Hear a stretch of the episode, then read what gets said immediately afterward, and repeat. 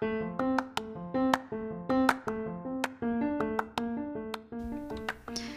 うもなおです。うちの子日記はうちの子 A ちゃん6歳の成長記録とその中で悩んだこと考えたこと嬉しかったことなどをお話ししていく番組です。子育て真っ只中の方これから子育てをしていく方ちょっと前に子育てが終わった方孫や甥っ子姪っ子よくすれ違う子がいる方はたまた自分のことを振り返ってみたりなどなどさまざまな方に楽しんでいただけたらと思っていますうちの子日記。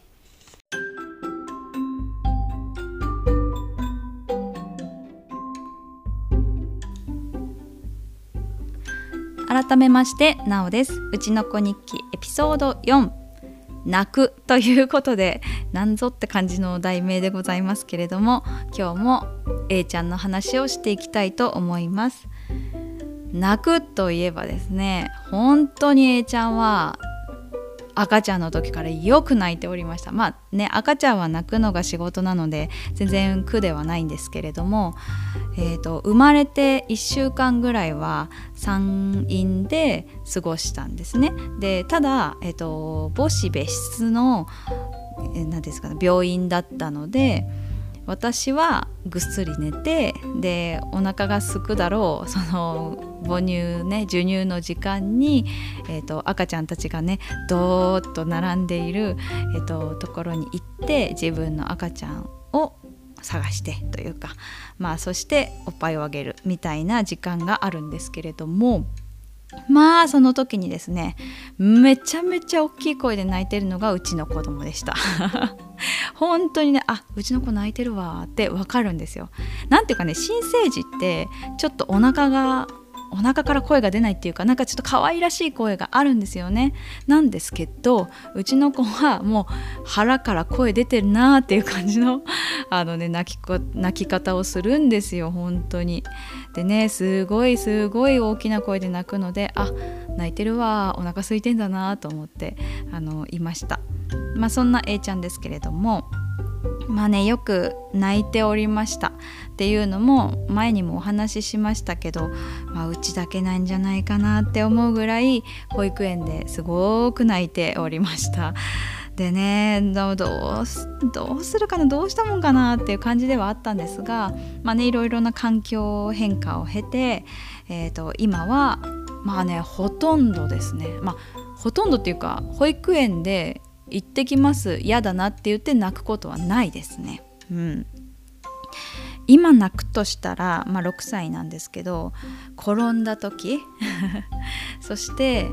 悔しい時です。うんなんかねえーと、初めて悔しいって言って泣いた時は保育園でゲームをしていてなんかね負けたんですよね。それも4連敗したんですよ。同じ相手だったかな。そう。でゲームをして4回挑んで4連敗してで大泣きして帰ったんですよ。うん。それはね5歳の時だったと思うんですよ。えっ、ー、とね去年だったかな。いやもう今年に入ってたかな。なんですけどまあとにかくですよ。一緒に帰りながらもうおえつですよね。悔しいって言って。でまあ声をかけることもなく一緒に歩いて手をつないで歩いて彼は泣いているっていう感じのね。でまあいつまで泣くのかなって待ってたんですけど。でどうしてそんなに泣いてるかっていうのをまあねえっ、ー、と A ちゃんの言葉で気持ちを聞いて「ああそっかそれは悔しかったね」って言って。でもまあゲームなので勝ち負けはあるしこれは A ちゃん特訓だねっていうことで、まあ、家でねそれからゲームの特訓をしていったわけですけれどもまあなんか懐かしいですね。でもね本当に泣くんですよ。A ちゃんね本当にね今ね悔し泣きをしておりまして、えー、最近将棋を覚えました、うん。まあ、ここ6月の頭にかな？えっ、ー、とじいじのじいじばあばの家で将棋を見つけましてこれやってみたいということで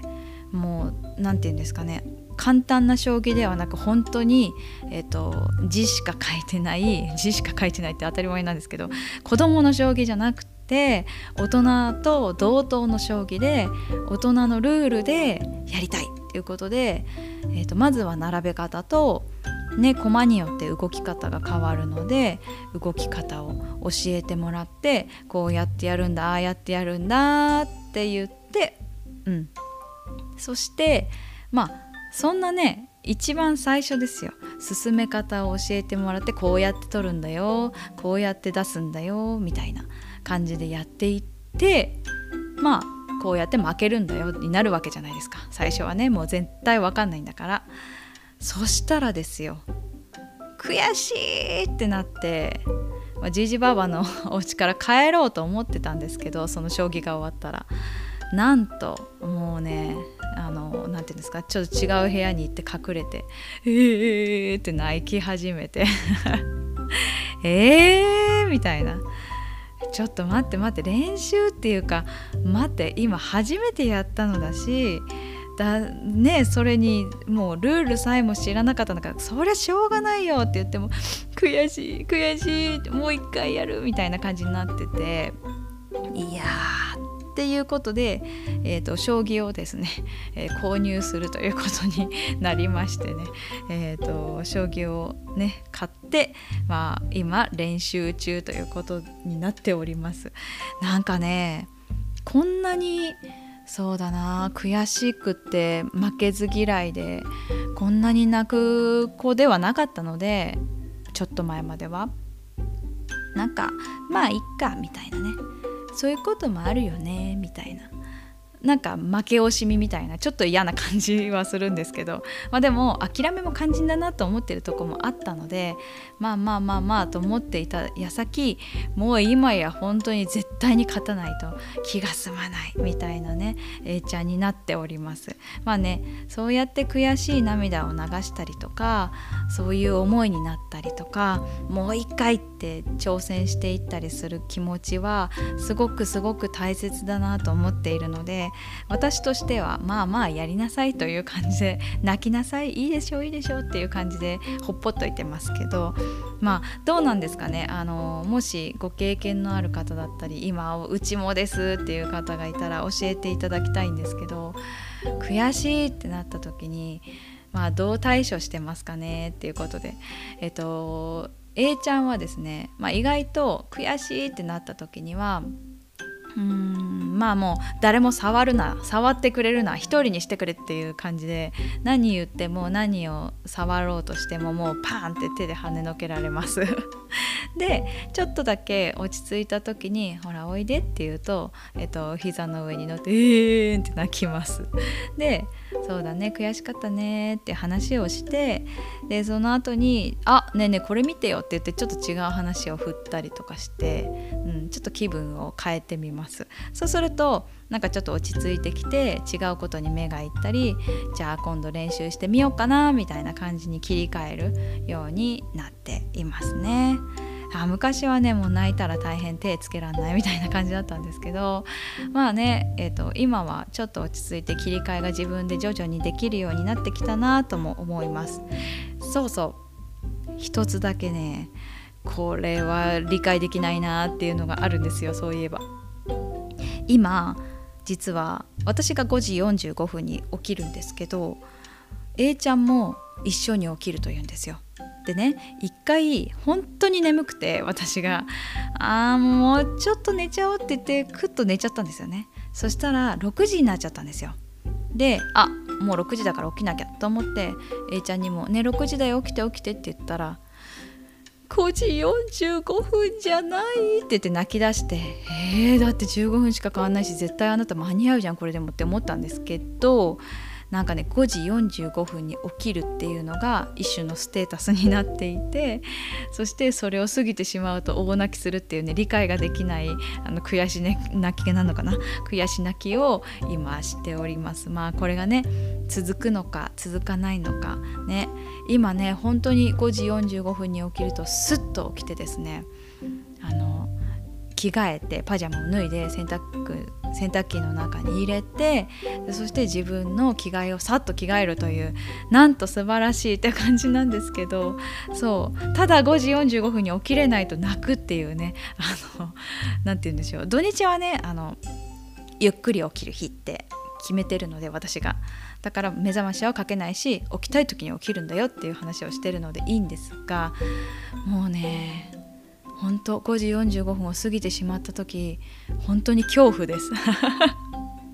2回ぐらいあったかな。あ泣くだろうな泣くだろうなと思って起こしてやっぱり泣いてうわめんどくさ朝からって思ったそんな日々を過ごしております。まあでもそんなねなんか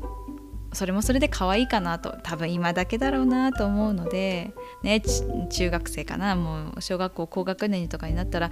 起きないってなるのか分かんないですけど、うん、でも朝は強いのかなと私に似てね強いのかなとも思うしだからまあこれからですねなんか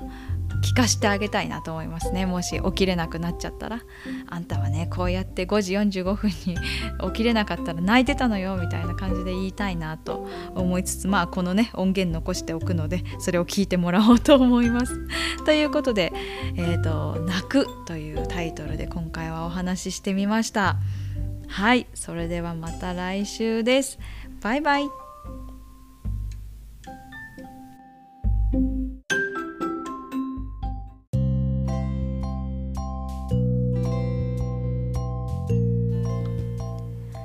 今回のエピソードいかがでしたか？うちの子日記では皆様からのお便りをお待ちしております Gmail アドレスはうちの子日記 Gmail.com utinokoni nikki アットマーク gmail.com までお願いいたします。ツイッターはハッシュタグうちの子日記、うちの子がひらがな、日記が漢字です。最後までお聞きいただきましてありがとうございました。